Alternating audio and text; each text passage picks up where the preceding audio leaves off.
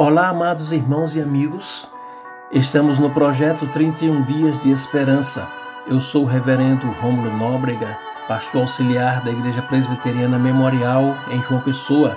E a meditação de hoje é sobre o tema A esperança em Deus gera confiança, com base no texto de Salmo 71, versos 5 e 6, que diz assim: Pois tu és a minha esperança, Senhor Deus, a minha confiança desde a minha mocidade.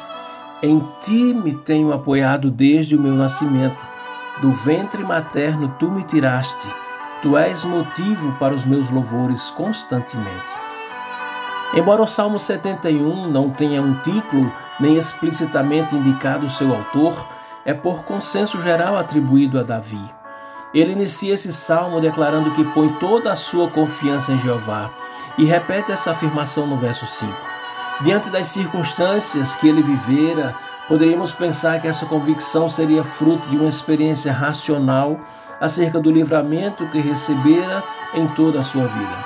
Entretanto, Davi extravasa as emoções de seu coração e não apenas declara que esperava em Deus, mas ele conjuga experiência e reconhecimento de que, desde sua juventude, recebera evidências do favor divino.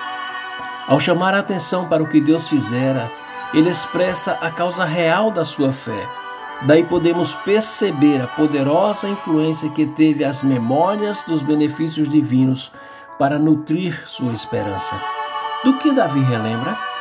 Não apenas a bondade de Deus durante a sua juventude, mas também aquelas provas dela quando recebera antes mesmo do seu nascimento. No Salmo 22, os versos 9 e 10, ele declarou: Contudo, tu és quem me fez nascer e me preservaste estando eu ainda no seio da minha mãe. A ti me entreguei desde o meu nascimento, desde o ventre de minha mãe, tu és o meu Deus. Davi ressalta o maravilhoso poder e a munificência de Deus na geração de uma criança. Se ficamos perplexos ao pensarmos na história do dilúvio, na qual Noé e sua família viveram por dez meses no meio de um desagradável incômodo, resultado de tantas criaturas vivas juntas, quando mal podiam respirar, Davi se maravilha ante a realidade de um feto encerrado no ventre materno, sobreviver em tal condição que sufocaria o homem mais forte em apenas poucos minutos. Por que será que nunca levamos isso em conta?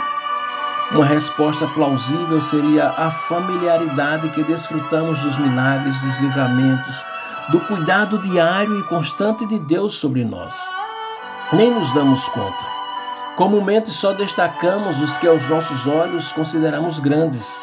Porém, quando nascemos para o mundo, embora a mãe exerça o seu papel, os médicos, as enfermeiras, parteiras estejam presentes para auxiliar esse memorável momento.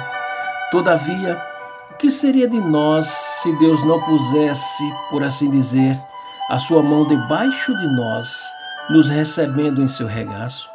Que esperança teríamos para prosseguir? Por isso, tu és, ó Deus, motivo para os meus louvores constantemente que Ele nos abençoe. Amém.